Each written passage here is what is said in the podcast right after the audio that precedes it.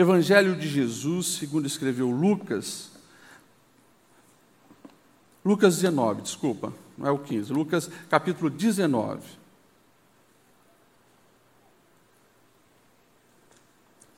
Nas quintas-feiras, vocês estão ouvindo alguma palavra concernente à temática de reordenar, e eu gostaria de continuar refletindo sobre isso. E Lucas 19, a partir do verso 1, nós temos uma história muito importante que fala justamente disso. Então, acompanhe comigo, Lucas 19, a partir do verso 1. Jesus entrou em Jericó e atravessava a cidade. Havia ali um homem rico chamado Zaqueu, chefe dos publicanos. Ele queria ver quem era Jesus, mas, sendo de pequena estatura, não conseguia por causa da multidão. Assim correu adiante e subiu numa figueira brava para vê-lo, pois Jesus ia passar por ali. Quando Jesus chegou àquele lugar, olhou para cima e lhe disse: Zaqueu, desça depressa, eu quero ficar em sua casa hoje. Verso 6. Então ele desceu rapidamente e o recebeu com alegria. Todo o povo viu isso e começou a se queixar. Ele se hospedou na casa de um pecador. Mas Aqueu levantou-se e disse ao Senhor: Olha, Senhor, eu estou dando a metade dos meus bens aos pobres. E se de alguém eu extorquir alguma coisa, eu devolverei quatro vezes mais. E Jesus lhe disse: Hoje houve salvação nesta casa, porque este homem também é filho de Abraão. Pois o filho do homem veio buscar e salvar o que havia perdido. Amém? Que história preciosa para nos ensinar a importância de reordenar prioridades, valores, escolhas na nossa vida. Nós precisamos entender que tem algumas áreas específicas da vida que as regras funcionam, mas para outras áreas não.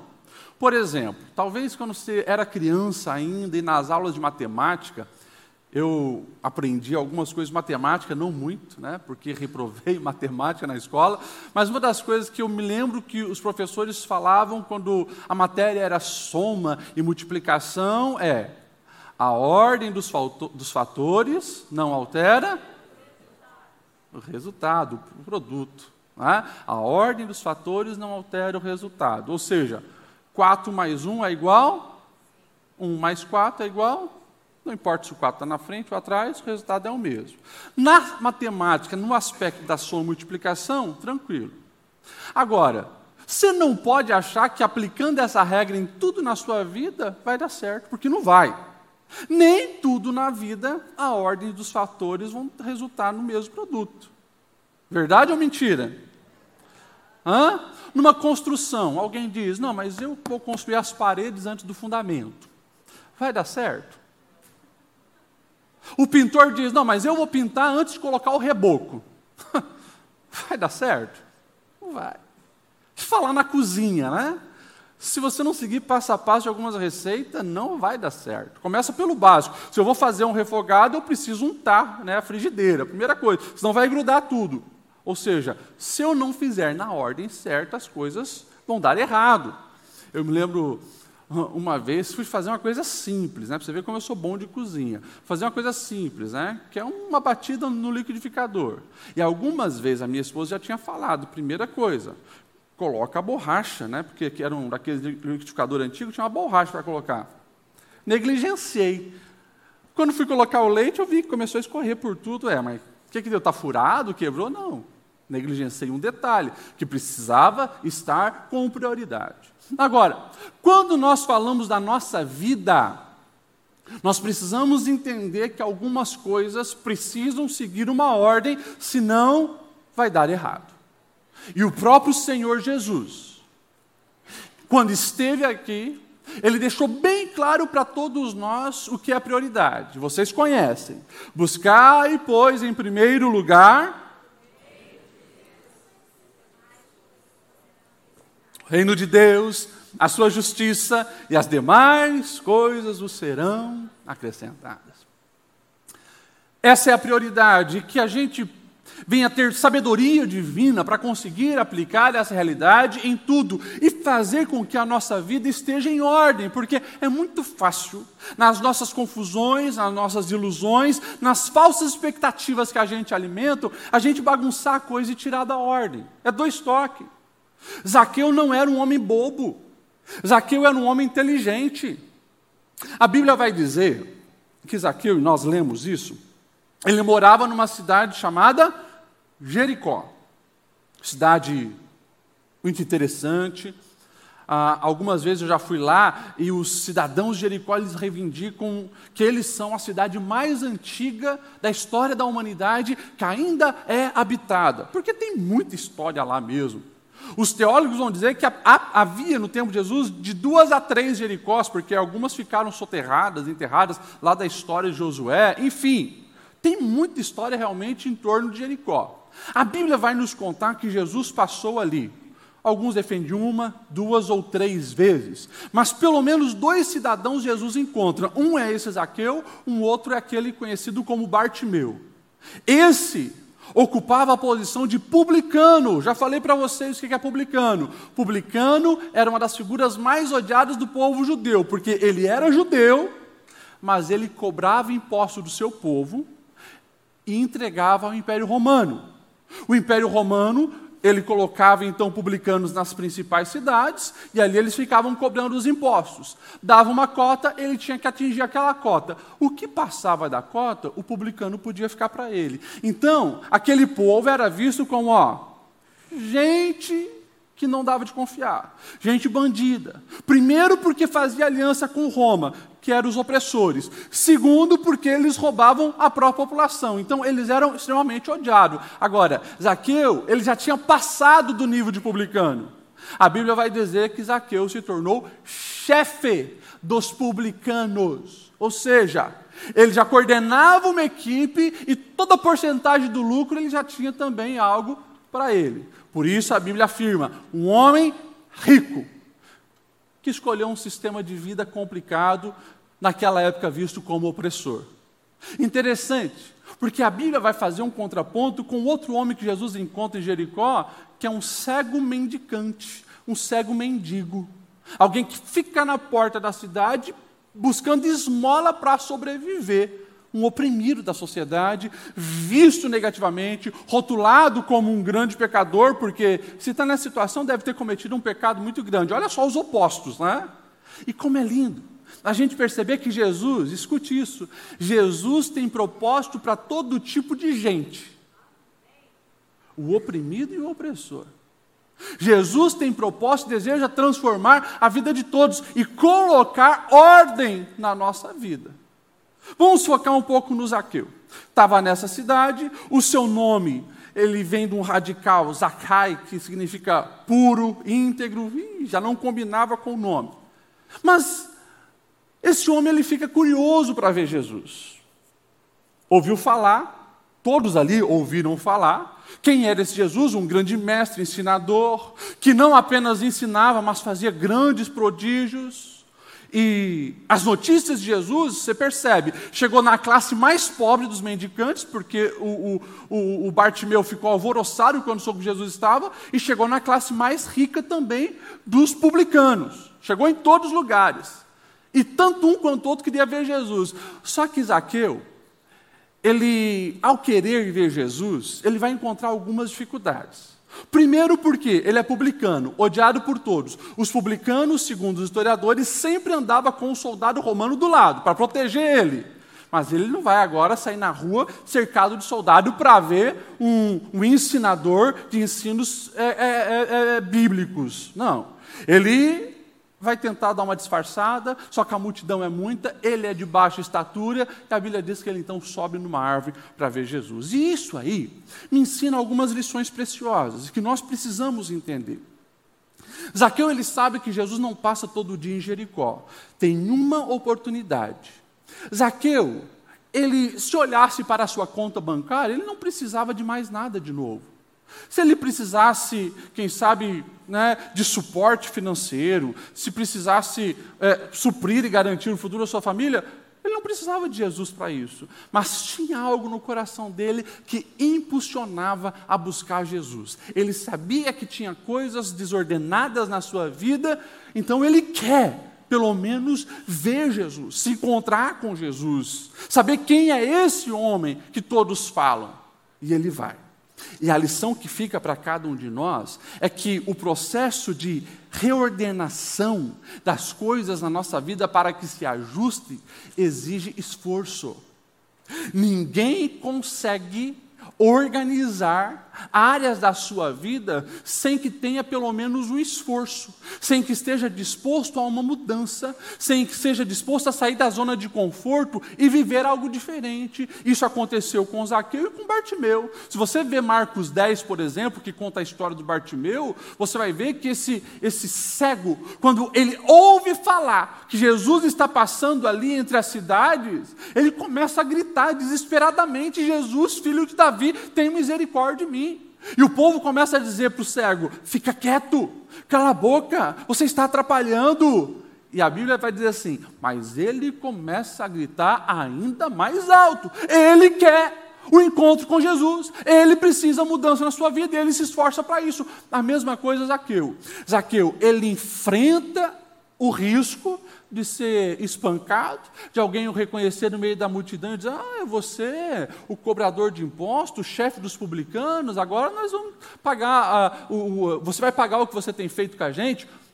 Ele se expõe, ele supera a desculpa da sua pequenez, da sua estatura, e encontra uma árvore interessante, que Jericó é conhecido como as cidades da palmeira, e realmente tem palmeira por todo lado, mas ele encontra uma figueira, que é mais fácil de subir, agora ele dá um jeito para não perder aquela oportunidade. Então nós vamos ver que de fato esse homem, ele vai superando as expectativas e quando Jesus está passando, ele está acompanhando, algo surpreendente acontece.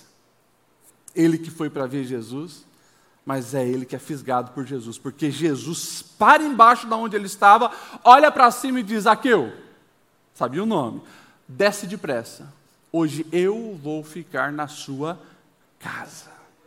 A reação do povo foi assim: hã? Oh, não creio. Você vai ver o versículo que a, a, o Lucas vai nos relatar, que o povo fica alvoroçado e começa a difamar. Como assim? Jesus vai entrar na casa de um publicano, para você sentir o nível de um publicano, um pecador. Sim, Jesus entra na casa do pecador. E quando Jesus entra lá, esse pecador, ele não fica dando desculpa para as escolhas erradas de vida que ele fez ele reconhece o seu erro. E ele diz: Eu vou mudar. A partir de hoje, Senhor Jesus, eu vou dar metade dos meus bens para os pobres. E se por acaso eu defraudei alguém, eu vou restituir quatro vezes mais. A Bíblia está aqui, através da história de Zaqueu, nos dizendo pelo menos três verdades. Primeiro, se nós queremos de fato ter uma reordenação, organizar a nossa vida, a gente tem que aproveitar as oportunidades, a gente precisa superar os medos que muitas vezes nos limita, nos atrofia, nos faz acovardar. Ele foi para o meio da multidão mesmo porque ele precisava daquele encontro, ele superou o medo, ele superou as circunstâncias dificultosas, porque não importa se tem uma multidão, não importa se ele é pequeno, ele vai dar o seu jeito, porque ele precisa desse encontro. Ele reconheceu o seu erro. E ali começou a grande mudança. Agora, vamos lá, traga isso para a sua vida e para a sua história. Algumas vezes eu já falei aqui, eu vou repetir. Se você é bom em desculpa e sempre procura colocar a culpa nos outros, você pode ter certeza, a mudança e a transformação não vai acontecer. A partir do momento que você identifica, não, eu tenho cometido esses erros, eu tenho feito o que não deve, eu tenho dado prioridade para que não é essencial. Enquanto você não reconhecer, não tem como reordenar. Existe uma parte que cabe a você. Tinha uma parte que era Zaqueu que tinha a fazer, outra parte era Jesus. Jesus fez a parte dele, inclusive entrou na casa dele para transformá-lo e reordenar a vida dele. Mas Zaqueu precisou reagir e interagir com aquilo que estava sendo proposto por Jesus. De Gênesis a Apocalipse, essa vai ser a realidade. Você não vai encontrar um Deus que trabalha com mágica. Isso é coisa de feiticeiro. Deus trabalha com processos, e quando Ele encontra um coração desejoso por mudança, você pode ter certeza, ali haverá uma grande transformação. Que você possa abrir o seu coração para Deus e mostrar nas suas escolhas diárias que você está mudando, que você está aberto para organização, que você está aberto para colocar as coisas no lugar na sua vida, seja em todos os aspectos emocional, familiar, financeiro, profissional, não sei como está a sua vida, mas Jesus, ele tem uma solução clara, específica e direta para os seus problemas. Você crê nisso? Amém? Então, que nós possamos fazer isso: superar o medo, superar as desculpas, vencer a circunstância negativa e fazer acontecer. Deus conhecia o coração de Zaqueu. Vai à sua casa, eu acredito que algumas horas se passam. Isaqueu então mostra que o coração dele estava aberto para a transformação. E a maior transformação, mentalidade. Zaqueu ele entendeu algumas coisas. Eu não sei como que esse homem, a Bíblia não vai dar os detalhes, como que esse homem entrou nessa profissão. Eu não sei como que ele se tornou chefe dos publicanos, mas você pode imaginar que ele sempre foi dando o seu jeitinho, foi se submetendo a Roma, foi esquecendo do seu povo. Ele sabia das consequências disso e tinha muitas consequências negativas. Por exemplo, um, um, camarada que escolhesse ser publicano naquela época, ele sabia que a sua família seria rejeitada socialmente. Ele sabia que o filho dele na escola vai ser chacotado, ele sabe que ao sair na rua vão vaiar, ele sabe que ele corre risco de alguém pegar ele e dar um, um, um soco, ele sabe disso. Ele também sabe que a sua fé vai ser comprometida, porque quando ele vai ao templo, alguém vai falar alguma coisa. As sinagogas, que eram onde os judeus se reuniam, não aceitavam entrar os publicanos. Quando entrava um publicano ou chegava um publicano, todos saíam. A leitura dos manuscritos era interrompida. Para você ver como era um, um, negócio absurdo. Como as pessoas naquela época viam os publicanos. Ele sabia de tudo isso. E ele foi escolhendo. Porque no coração e na mente de um publicano tem algo que é mais importante que tudo: o dinheiro, o cifrão, o se dar bem com o din-din. Só que agora é lindo de ver, porque quando tem um encontro com Jesus, as transformações acontecem. Quando tem um encontro com Jesus, aquilo que trazia um embasamento, que na verdade era um falso alicerce, começa a ser substituído por um alicerce sólido. Então agora, Zaqueu, ele mudou e renovou a mente, porque ele entendeu que a alma cheia é muito melhor do que o bolso cheio. E deixa eu falar uma coisa para vocês. É isso que Deus tem para cada um de nós. Presta atenção. Eu não estou dizendo que é bom você andar de bolso vazio. Eu estou dizendo que alma cheia é muito melhor que bolso cheio. Porque isso fala de prioridades. Isso fala daquilo que entra na minha alma. E, e sabe por que tem tanta gente doente na alma hoje? E você vai em todos os países que você puder. Nos países mais ricos ou nos mais pobres, as pessoas estão com a alma vazia porque cada vez mais elas se dedicam, se esforçam, gastam seus dias para aumentar as suas posses financeiras. Só que, à medida que o tempo vai passando, os cabelos embranquecendo ou caindo, as pessoas começam a perceber que carrão não entra na alma, mansões não entram na alma, contas volumosas não entram na alma. A alma, ela é suprida com aquilo que Jesus nos incentiva a buscar em primeiro lugar, o reino de Deus. E o que é reino de Deus, pastor Lediel? O próprio Jesus vai resumir. Amarás o Senhor teu Deus de todo o teu coração e o teu próximo como a ti mesmo. Essa deve ser a nossa prioridade de vida.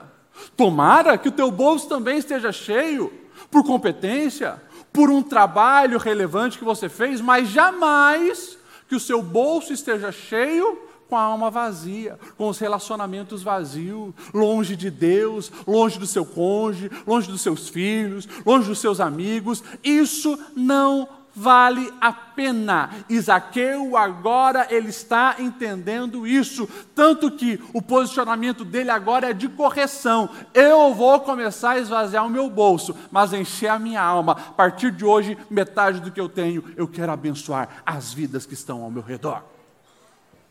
É fantástico quando a gente vê em um dia grandes transformações acontecendo. Eu fico imaginando como foi o depois disso aqui. Porque Jesus falou algumas palavras para ele, ele entendeu que todo aquele vazio da alma dele agora chegou o momento da virada. Eu acredito que Zaqueu foi extraordinariamente abençoador do povo de Jericó. Ele entendeu isso. Alma cheia é melhor do que bolso cheio. Vocês me entendem? Amém? Ele entendeu que a generosidade é melhor do que a ganância. Eu não sei se você conhece gente gananciosa e avarenta, mas é terrível conviver com esse tipo de gente. O ganancioso é aquele que sempre quer mais, ele nunca está satisfeito.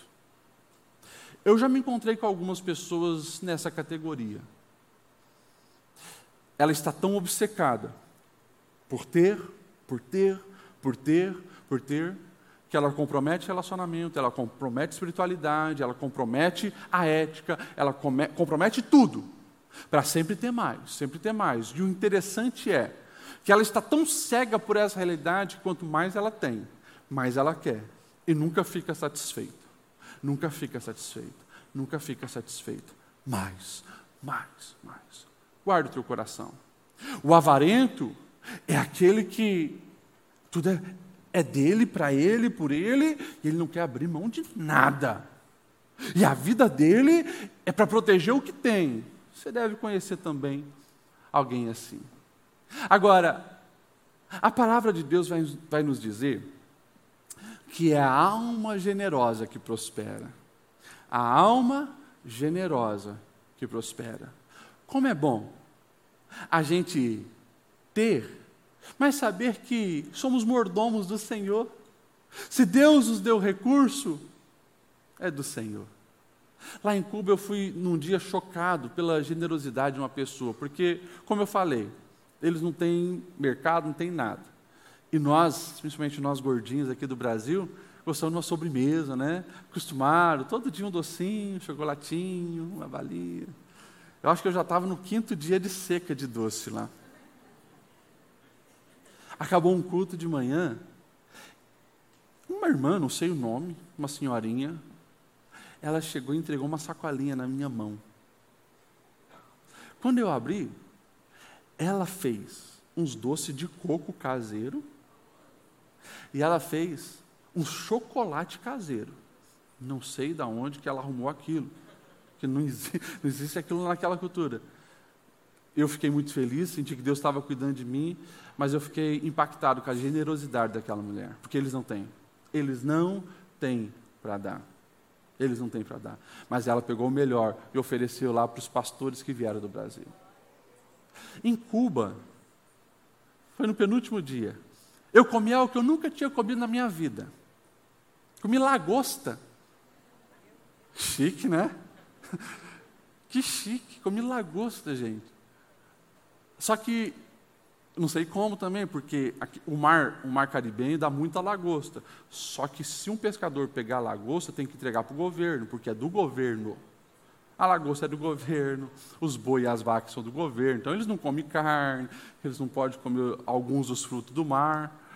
E tinha lagosta lá. Mas daí eu fiquei pensando, gente do céu, essa pessoa pegou o melhor, não sei se ela também não violou uma lei lá, mas para oferecer o melhor para a gente.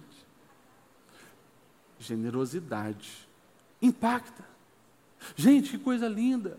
E daí a gente começa a perceber, né? E, e essa experiência marcou muito a minha experiência em Cuba, porque naquela circunstância dificultosa, comparando com a nossa realidade do Brasil, você vê sorriso verdadeiro, você vê amor, você vê carinho, você vê generosidade. Que coisa linda. Zaqueu ele estava entendendo isso. A generosidade é melhor do que a ganância. E ele agora entende que o que ele tem é para abençoar outras vidas. Deixa eu falar algo para você. Não estou falando só do financeiro. Mas quem sabe, outras áreas. Olha só, o quanto você tem sido abençoado da palavra de Deus aqui na Adeblu. Os cultos que você vem, você recebe tanta coisa boa. Você está compartilhando com alguém? A paz que você tem, está compartilhando com alguém? O amor que você tem, está compartilhando com alguém? A sabedoria que você tem, está compartilhando? Gente, nós precisamos ser generosos em todas as áreas da nossa vida. Você entende isso? Amém? Glória a Deus. Eu caminho para o final. Ele entendeu também que Deus é melhor do que tudo. E não adianta você ter muito dinheiro, muito sucesso financeiro, longe de Deus nada vale. E daí vem Jesus, restaura Zaqueu, e é lindo quando Jesus, no verso 9, diz assim: Houve hoje salvação nesta casa, porque este homem também é filho de Abraão. A maior alegria para um judeu é ser chamado de filho de Abraão, descendente do pai da fé. Ele já tinha perdido essa essência, essa verdade. Porque você imagine, esse homem passou tantos anos sendo rotulado como treva, pecador, traidor, imoral. Gente, a alma vai cansando, mas daí vem o Filho de Deus o Deus encarnado, entra na casa dele, olha para ele, e enxerga nele o que as pessoas não estavam enxergando, que ele também era filho de Abraão. Ele entende isso. E ele abraça essa identidade. Sabe? Isso nos ensina que na reordenação da nossa vida, a gente tem que se esforçar. Mas vai chegar um momento que tem coisas só Deus pode fazer. Só Deus. E quando Deus encontra um coração que se esforça, que se abre, porque é lindo. Olha só, o verso 6 vai dizer que quando Jesus olha para Zaqueu e diz: Eu quero ficar na sua casa, Deus vai dizer assim: Isaqueu desceu. A versão Almeida vai dizer: E ele recebeu Jesus gostoso, de maneira gostosa na sua casa. Nessa versão que nós lemos, NVI vai dizer: E recebeu Jesus com alegria. Por quê? Porque de fato, a Bíblia está nos dizendo que não importa a bagunça que está no teu coração, na tua alma e na tua família, se há abertura para o coração, no coração, para Jesus trabalhar, para Jesus entrar, para Jesus transformar, pode ter certeza, mudanças acontecem. Agora, mais uma vez eu chamo a tua atenção. O receber Jesus com alegria não fala de algo místico apenas. Porque as pessoas acham que não, eu quero aceitar Jesus e pensa que uma declaração dessa resolveu tudo. A Bíblia diz que se você confessar publicamente Jesus como seu Senhor, isso é maravilhoso. É uma decisão que você está tomando, mas o confessar publicamente se espera que venha escolhas e atitudes que comprovem que você de fato abriu o coração para Jesus. E deixa eu falar algo para você: não tem como receber Jesus com alegria sem receber a Sua palavra com alegria, os seus ensinos com alegria, o aceitar Jesus, que a gente sempre diz, não é uma vez na vida, é todos os dias. E o aceitar Jesus é aceitar viver a vida à maneira de Deus colocando Ele como prioridade, amando as pessoas, servindo ao, ao próximo, sendo generoso, escolhendo caminhar pela fé, vivendo além das circunstâncias negativas, é saber que Ele me ama, que Ele cuida de mim, que Ele tem um projeto para mim, então não importa o que vai acontecer, eu vou seguir a proposta de Jesus para a minha vida. Isso é o Evangelho. Isso é a maneira mais eficiente de você organizar a sua vida e colocar as coisas em ordem. Vamos ficar em pé? Eu quero orar por você.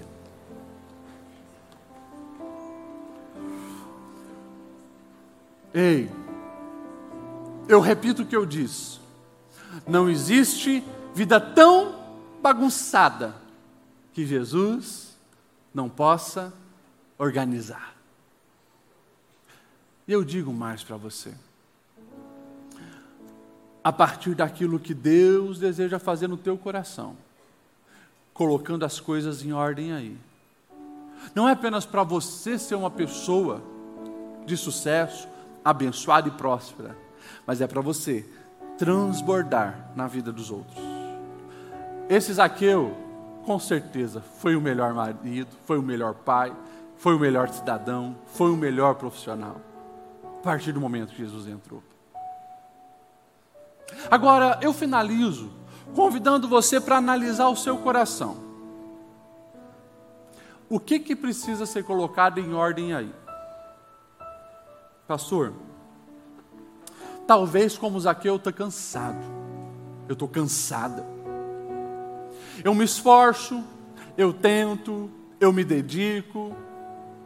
Eu até consigo algumas coisas, mas eu ainda preciso desse encontro transformador. Eu preciso sentir essa novidade de vida. Eu preciso sentir a paz. Eu preciso superar a dependência de um remédio para dormir. Eu preciso superar um trauma que eu vivi. Eu preciso superar um rótulo que colocaram sobre mim. Eu confesso, pastor, que eu preciso mudar.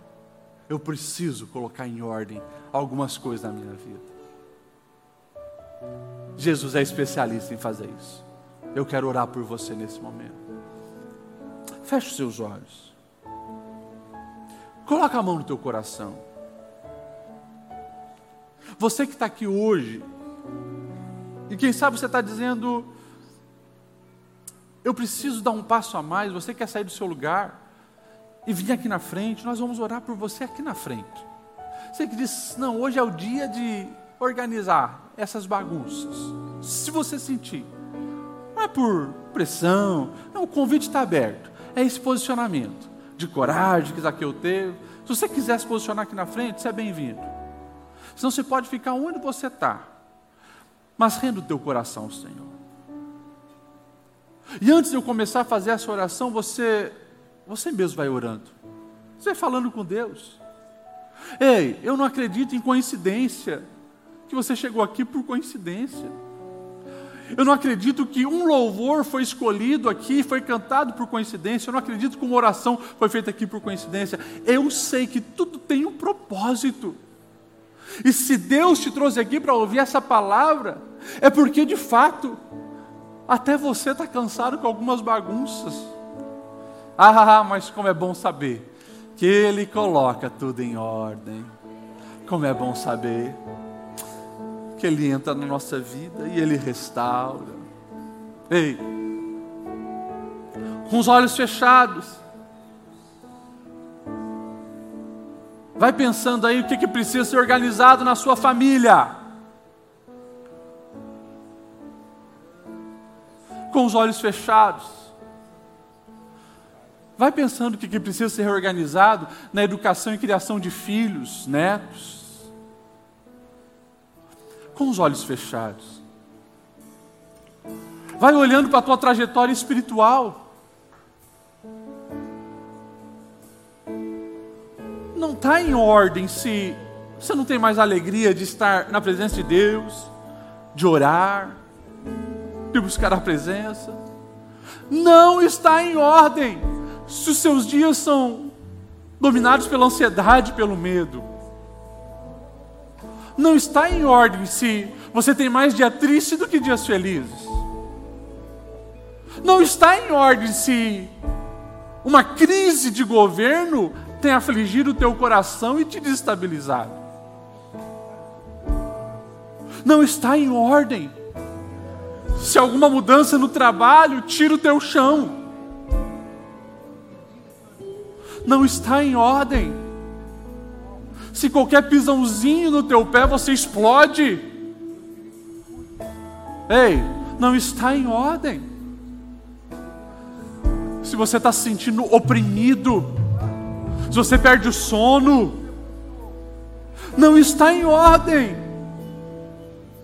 Se você chora sem saber o porquê, não está em ordem. Mas Jesus coloca em ordem. Jesus transforma. Jesus restaura. Jesus traz a paz. Jesus gera esperança real. Jesus é base sólida. Jesus muda. Jesus traz alegria. Ei, Jesus cura. Jesus muda situações.